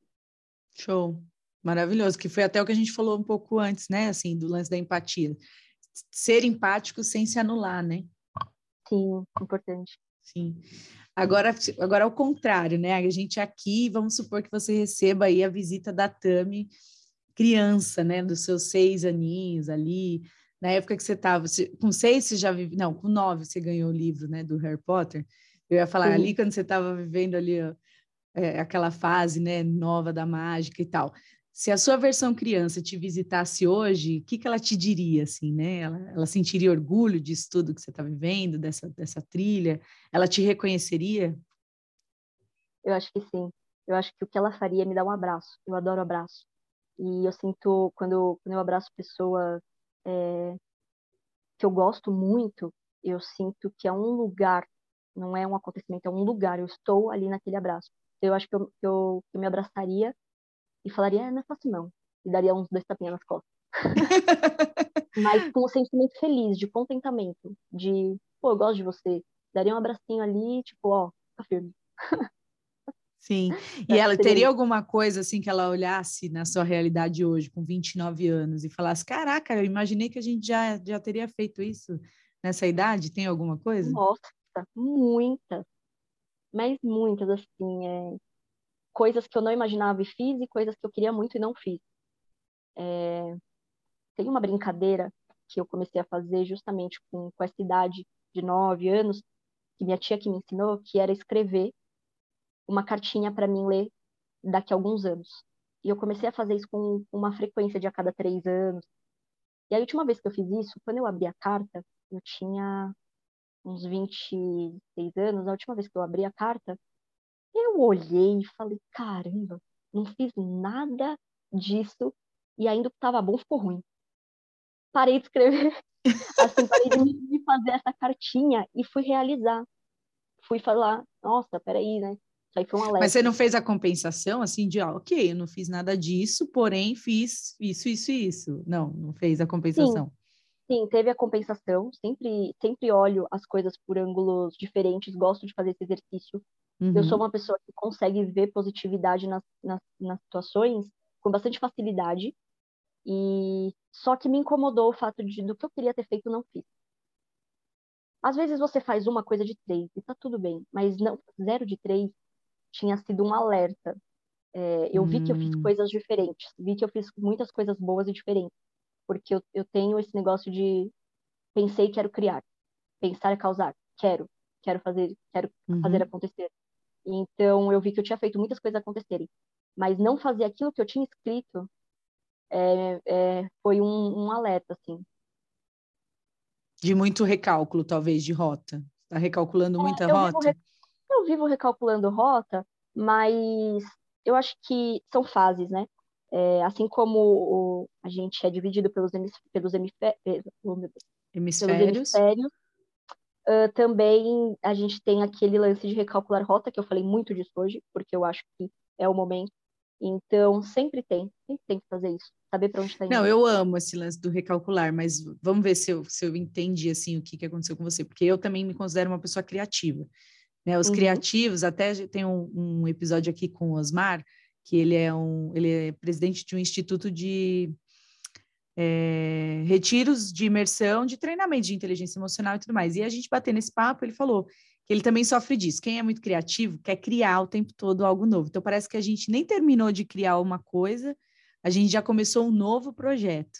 Né? Ele até trouxe uma ideia de que parece que a gente está viciado na, na sensação daquilo de nossa, agora, nossa, que ideia maravilhosa, deixa eu fazer isso aqui, criar forma.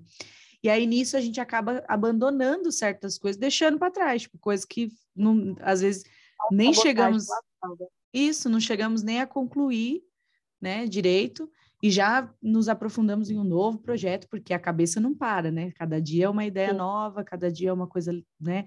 Sempre é uma ideia nova. E eu também sofro disso, assim, tenho trabalhado isso em mim já faz um tempo, de não, eu preciso me dedicar até o final às minhas ideias, mesmo que eu tenha novas ideias. As novas ideias podem entrar, eu posso recalcular, mas eu não posso abandonar tudo assim o tempo todo então, em busca de algo novo, né? É, eu acho que tem uma diferença. É... A gente tem uma rota, por exemplo, sabe a bússola do Jack Sparrow, que ela aponta para onde você mais quer? Uhum. Eu acho que propósito é a, busca, é a bússola do Jack Sparrow. O propósito é aquilo que a gente é, vai sendo guiado a fazer e a gente vai compreendendo para onde a nossa bússola está apontando. E a partir disso, tem diversos projetos na nossa vida que faz com que o dia a dia aconteça. Então, acho que o recalcular rota é sempre a gente olhar se a gente está cumprindo com esse propósito. É saber se a gente está sendo coerente com o que a gente quer, com o que a gente sente vontade de fazer, a gente, né? Mas a, a prática, a ação, que é os trabalhos que a gente faz, eu acho que precisa ter uma, é, uma, um planejamento, uma constância, a gente entender se está no momento de ataque, de defesa, de, de pensar, mas é, a partir do momento que você compreende para onde você está querendo ir, que você vai construindo os seus trabalhos.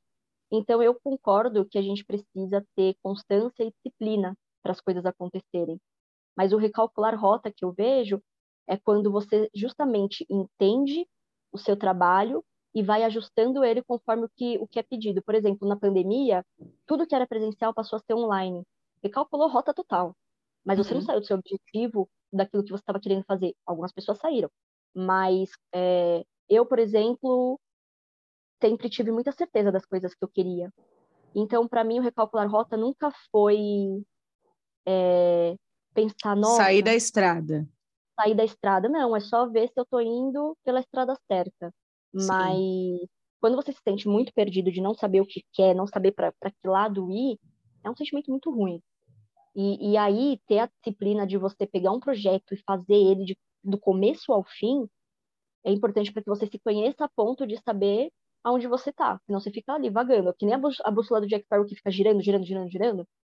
É isso que, que, que você estava falando de você começar uma coisa e parar, começar uma coisa e parar. É, não, eu falei para entender se foi esse o sentimento que uhum. você teve quando você leu ali, falar, nossa, eu fiz, tá bom, fiz outras coisas, mas como assim eu esqueci dessas coisas que um dia eu coloquei para mim como tão importantes? Foi mais ou menos isso o sentimento?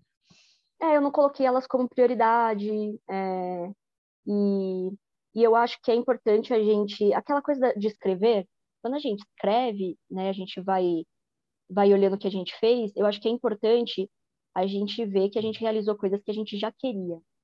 Porque senão fica nisso, de toda hora querer uma coisa nova. Então, quando eu vi que eu não fiz uma coisa que eu já queria, eu fiquei vendo que eu fui colocando coisas novas na frente. E aí uhum. eu não uhum. realizei aquilo que eu queria. Então, eu acho importante que a gente entenda o que a gente quer.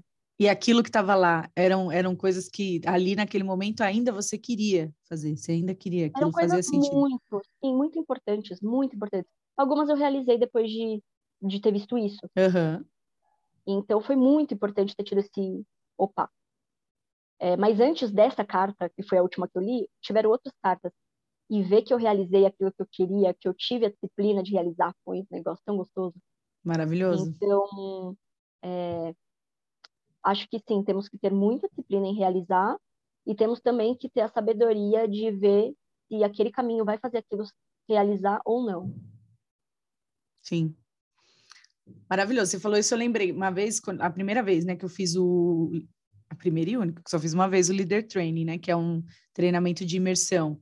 É, prim... Foi o meu primeiro treinamento de imersão, não sei se já teve a oportunidade de fazer o Leader Training, já fez esse treinamento? Esse daí eu não conheço. Não?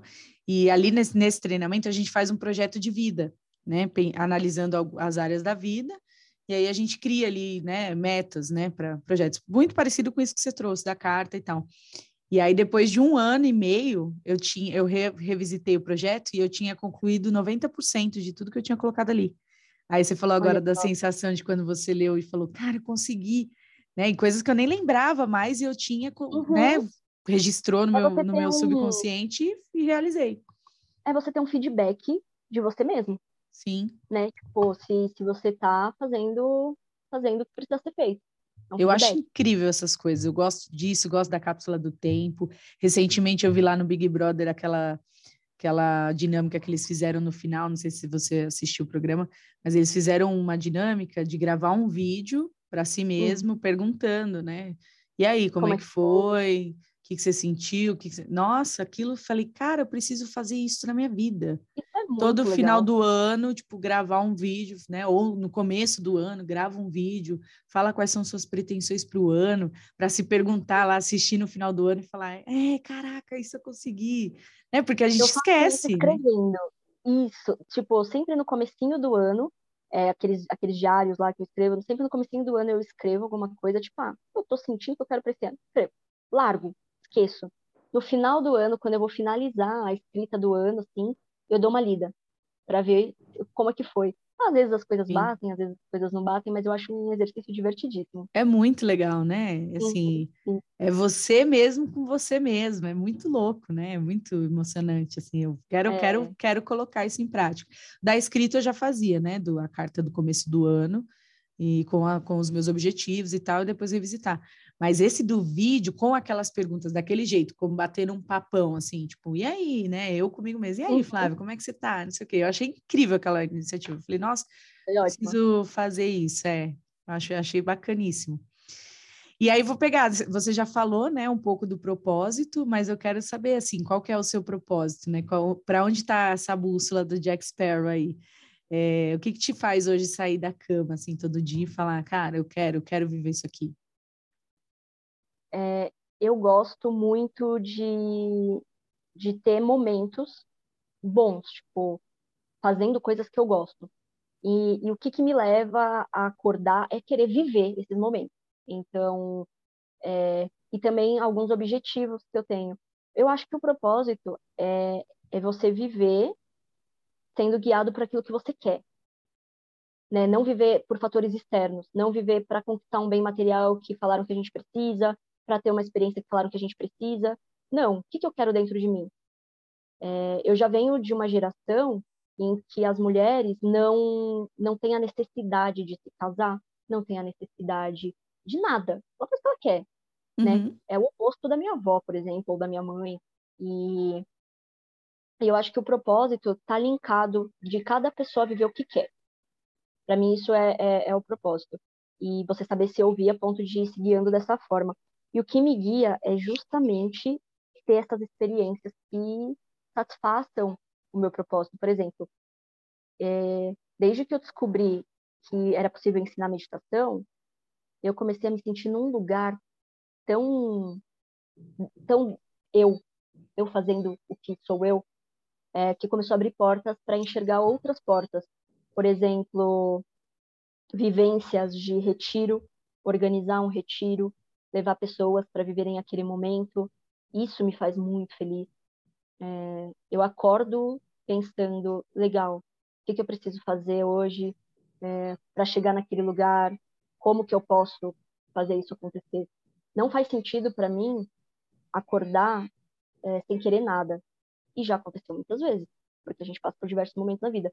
Uhum. Então, o meu propósito, a minha bússola, ela tá se, se, é, se mantendo, seguindo aquilo que eu estou sentindo mais vontade no momento, que é, é, viajar, trabalhar com meditação, estar em São Paulo trabalhando com meditação, proporcionar vivências é, desse tipo, onde eu aprendo junto com quem está ali também aprendendo. É, não me vejo como mestre de nada, só estou ali passando alguma coisa que eu faço e que funciona para mim, funciona para quem está ali.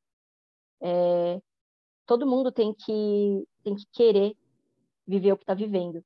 Você não vai, por exemplo, sentar para meditar sem querer meditar, senão não vai acontecer. Então, eu quero estar em, em, em situações em que eu quero estar ali. Né? Eu escolho, todo, todo segundo é uma escolha. Cada 24 horas a gente faz diversas escolhas. E, e o que me guia, assim, meu, meu, meu propósito é, é, ir fazendo essas escolhas seguindo o que eu sinto. Eu acho que é a bússola interna, totalmente. Eu sou, sou muito guiada por isso. Sim, seu propósito, então, é realizar tudo que sua alma anseia, na real, é isso. O é, que, a minha alma quer agora? É isso? É, é isso, é aqui que eu tenho que me dedicar. De, é, e sem pressão de querer chegar a algum lugar, por exemplo, não sigo ensinamentos de Buda querendo ser Buda ou querendo ser iluminada.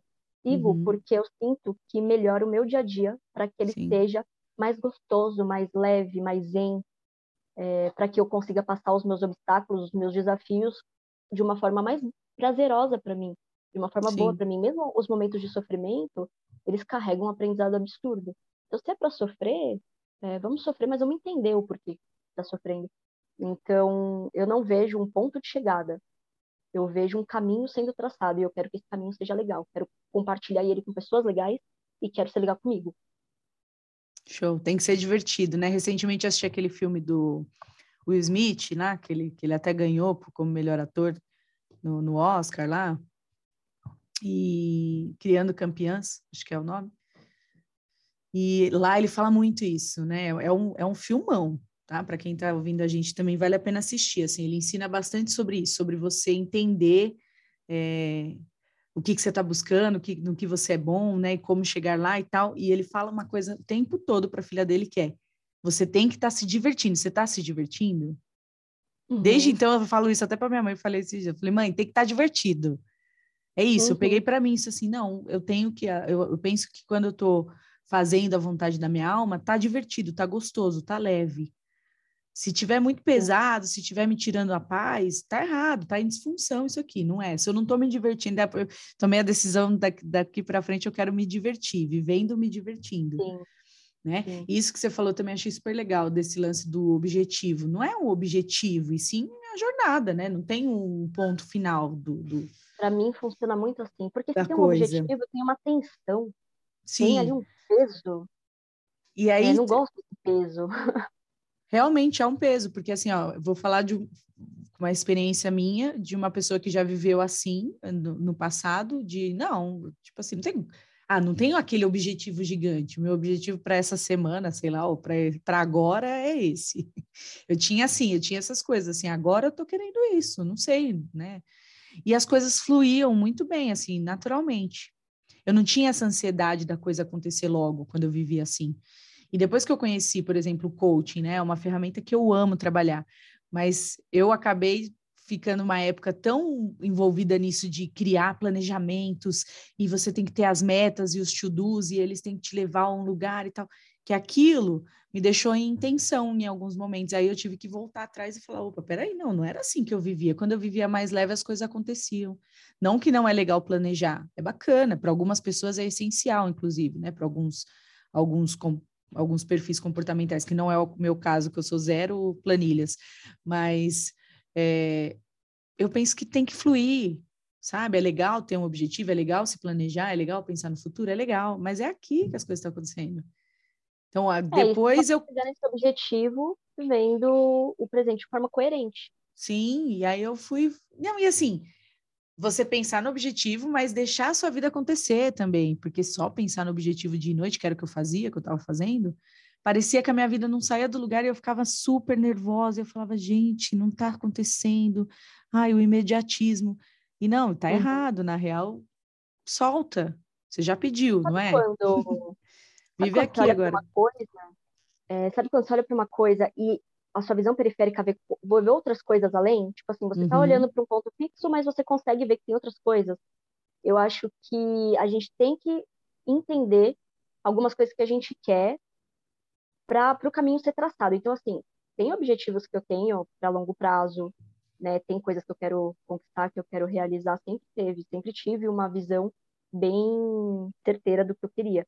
Só que é como se estivesse longe. O que eu estou vendo aqui perto é o que eu estou fazendo. Então não, não, tem pressão de chegar em nenhum lugar. Eu, eu, sei que tem um lugar ali que quero, quero conquistar, mas é, não é um, um, peso olhar para esse lugar. Porque Sim. eu sei que eu só vou chegar nele se eu focar no que eu estou fazendo aqui agora. E então, assim, eu tenho bastante planilha, tenho, tenho, anoto tudo, anoto tudo. Minha memória. Você gosta de, de, planilha? Gente, eu não sei fazer nenhuma planilha. Ah, Já estudei faço... Excel, tudo, não, não sei, sou péssima. Faço do meu jeito, só para me orientar. Não sou uma pessoa bem de criativa. Às vezes minha planilha é um desenho que me é assim, ó, minhas planilhas são assim, ó. Eu anoto aqui, eu anoto aqui nos papel vazio, uhum. nos papel solto mesmo. Depois eu junto tudo, enfio dentro de uma pasta, depois eu vou ler dali, sei lá, um mês. É eu tenho planilhas. bastante organização com isso, assim. É... A minha organização é, tenho três livros, tenho três cadernos. Um é criativo, o outro é para escrever o que eu tenho que fazer em cada semana, sabe? Tipo, eu vou, vou me organizando. Sim. Mas é, não gosto que tenha uma tensão para viver isso. Só que, assim, a gente falou de é, que a gente gosta de se divertir, mas eu também entendo, tenho um pezinho bem firme no chão dos momentos que não são bons, que eles são necessários também, né? Então não é só o good vibes de ser feliz o tempo todo. Entendo que tem momentos que a gente não tá feliz e tem, tem momentos tão difíceis pra caramba, e esses momentos às vezes acontecem várias vezes seguidas. Uma semana inteira, um mês muito difícil, é, e mesmo assim, pô, tô contente de ser quem eu sou, de estar tá vivendo isso, sei que vou passar por isso. Eu acho que é esse o pensamento. Sim, não, quando eu falo me divertir, eu entendo, eu quero ser, mas é que eu quero ser feliz, inclusive nesses momentos de desafio. É esse meu, esse é meu, Sim, é isso, minha, é isso. Meu pacto comigo mesmo de agora em diante é esse. Até quando eu estiver no momento desafiador, eu preciso achar um modo de me divertir naquele momento ali. Preciso, precisa uhum. ser leve ali também, né? Que é o lance Sim. que você falou do aprendizado né? É como eu falei, eu não quero viver na, no conforto, que eu sei que isso é, até porque se eu viver só na zona de conforto é estagnação, não tem outro, outro resultado. Não vou sair do lugar se eu escolher ficar no meu ambiente de segurança ali. Ah, isso aqui eu já domino, beleza, vou ficar aqui de boinha. Não vou uhum. evoluir, vai chegar uma hora que aquilo ali vai me aprisionar, né? Então, eu penso sim que os momentos desafiadores são extremamente necessários. Mas eu de agora em diante eu decidi que eu tenho que me divertir, inclusive neles. Não posso mais. Eu já fui a pessoa que fiquei, né? Eu já tive burnout, já tive depois de muito tempo entendi que era uma depressão. Você ficar deitado na sua cama ali desejando morrer, desejando uhum. que fechar o olho, achando que você vai dormir três dias seguidos e sua realidade vai mudar. Enfim, já tive uhum. esses momentos e hoje eu penso, não, eu quero me divertir, principalmente quando não tiver bom. eu tenho yoga, que achar um é... jeito de rir aqui. Exatamente. No yoga tem um, um dos pilares do yoga, é, porque o yoga ele tem condutas morais também, não só, né, você não faz só posturas, não, tem diversas coisas dentro do yoga, é um, uhum. uma, uma coisa muito completa. E aí tem, tem uma coisa que é o, o estado de contentamento. O estado de contentamento é você passar pelas situações difíceis, fáceis, tudo da sua vida, só que sentindo contentamento. Pô, eu, eu sou essa pessoa, né? Vou, vou superar tudo, vou, vou passar por isso, vou ter dias melhores, piores, mas existe um estado de estar contente por ser quem você é, de você entender quem você é. Eu acho muito bonito você ter essa cabeça, assim, você entender isso e viver nesse estado de contentamento, de poder acolher até seus piores momentos. Sim. Tá, assim, okay. Não, tem vezes que eu falo, gente, eu tô insuportável. Só eu comigo uhum. mesmo aqui, é. meu gato, meu gato, coitado, uhum. que tem que me aguentar. É isso. E achar, é né, quando eu falo assim, não, não achar engraçado, mas achar um, um propósito até ali, né? Tipo, ok, uhum. ok, é isso, é isso. A, a vida também é isso. Principalmente ali, principalmente ali, né? Porque o Sim. sofrimento, ele é um estado que, que dói, e se dói é porque, ó, olha aqui, sabe? Tá doendo para olhar. Então, uhum. principalmente nesses momentos, é, atenção plena e entender. Show. É isso, estamos no caminho, né? Conseguimos toda vez? Claro que não, que estamos Estamos levantando e, e caindo, levantando e caindo. É. Mas estamos indo. Eu, eu tô, tô, tô, indo. Nossa, a antifragilidade, estou sentindo na pele aqui como é que funciona. E a gente está caminhando para o final, uma pena, porque eu amo ficar batendo esse papo aqui. Mas eu vou fazer a última pergunta, que é baseada numa frase do Jô Soares, que ele fala o seguinte: ele fala que dizem que quando a gente chega ali na hora da morte, a nossa vida passa como um filme nos nossos, né, aos nossos olhos. E ele fala, faça com que, com que vale a pena assistir esse filme, né? Nossa. E aí eu queria saber é, como você imagina ou você gostaria que fosse esse curta-metragem aí da sua história, quando chegasse esse momento. Como eu gostaria que ele fosse. Olha, eu só sei de uma coisa. Eu quero que em todos os momentos tenha apareça meus amigos ali, minha família, meus amigos ali. Eu acho que é, quero sempre ver ver nas fases da minha vida aquelas pessoas que fazem parte de quem eu sou, né? Amigos de infância, amigos que eu vou conhecendo no meio do caminho. Algumas pessoas a gente conhece, desconhece, mas as pessoas mesmo, sabe? Que quero ser velhinho, olhar para as minhas amigas e lembrar de coisas muito antigas. Quero assistir Sim. esse filme com alguém do meu lado, assim, sabe? É... Acho que é, que é isso que é, que é importante para mim, as pessoas que que eu divido a minha vida. Isso, isso para mim é, o principal. Não importa o que eu conquistei materialmente, é... mas se puder, quero estar num sítio bem gostoso com uma fogueira, né? Show! Sonho da minha mãe também esse. Ter um sítio, ficar ali com a natureza, né? Dentro de tudo que você falou hoje, nossa, seria incrível, porque você se conecta muito com a natureza, então é, é isso. É, uma velhinha toda enrugada, sentada numa cadeirinha é, com a de balanço. Maravilhoso. É, Escuta. Agora, sim, senti de te falar isso, né? Que lindo você assistindo o seu curta e o seu, seu resumo da vida. E o, o mais importante para você é que as pessoas que passaram pela sua vida apareçam nesse resumo, que você nunca, nunca apareça ali, é, é, ou melhor, né?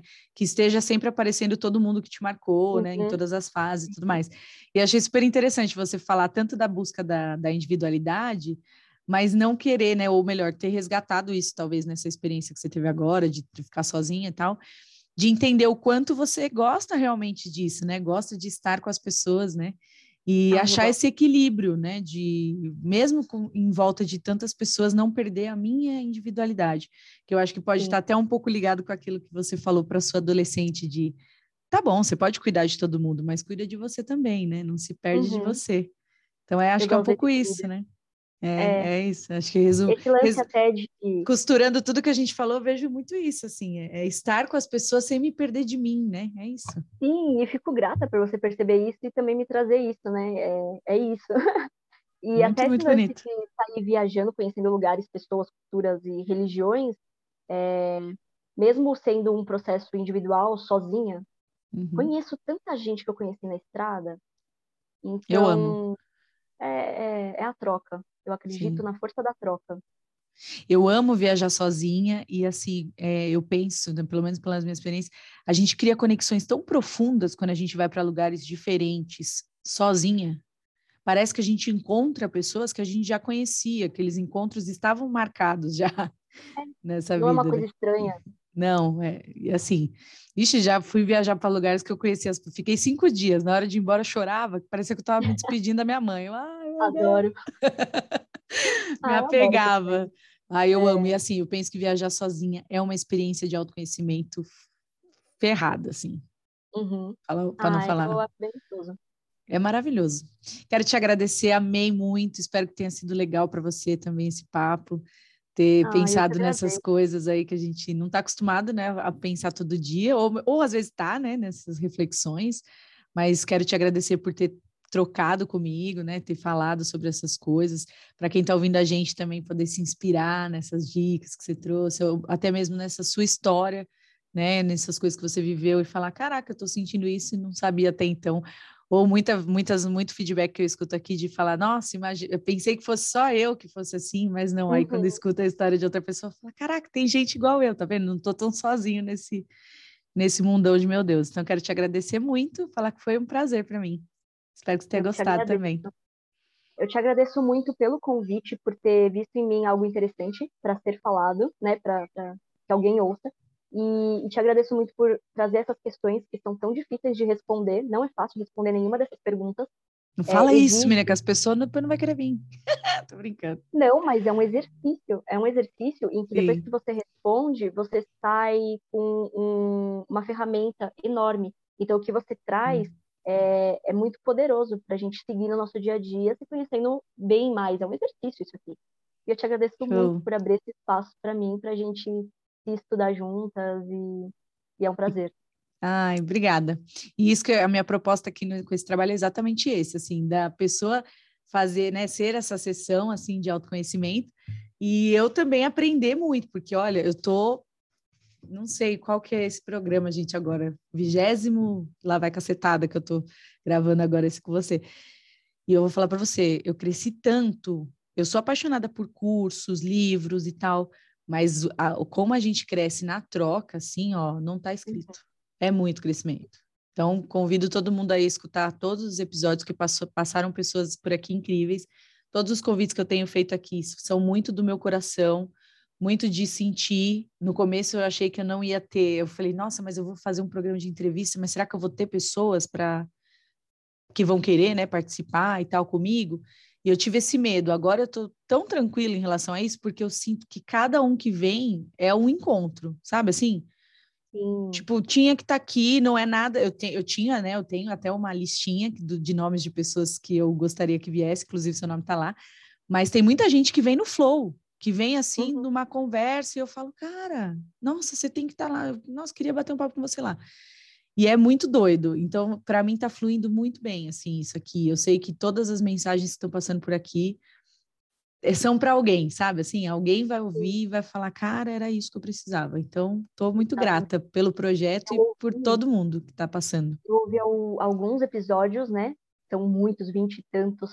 É, e todos que eu ouvi me tocaram em alguns níveis. Então, cada pessoa é muito diferente uma da outra e cada Sim. história que você traz é muito diferente. E é uma coragem abrir a sua história então, eu achei é, bem enriquecedor esse tipo de conteúdo. Show, obrigada. E eu abro mesmo, você viu, né? Quem escuta uhum. percebe que eu vou. Até minha tia falou esse dia: Nossa, você fala da sua vida lá, né? Você não tem medo, não, né? Falei, ué, tem que falar, a gente tem que falar, tem que soltar, tem que abrir os sentimentos. Então, te agradeço novamente, agradeço todo mundo que ouviu até aqui e até o próximo episódio.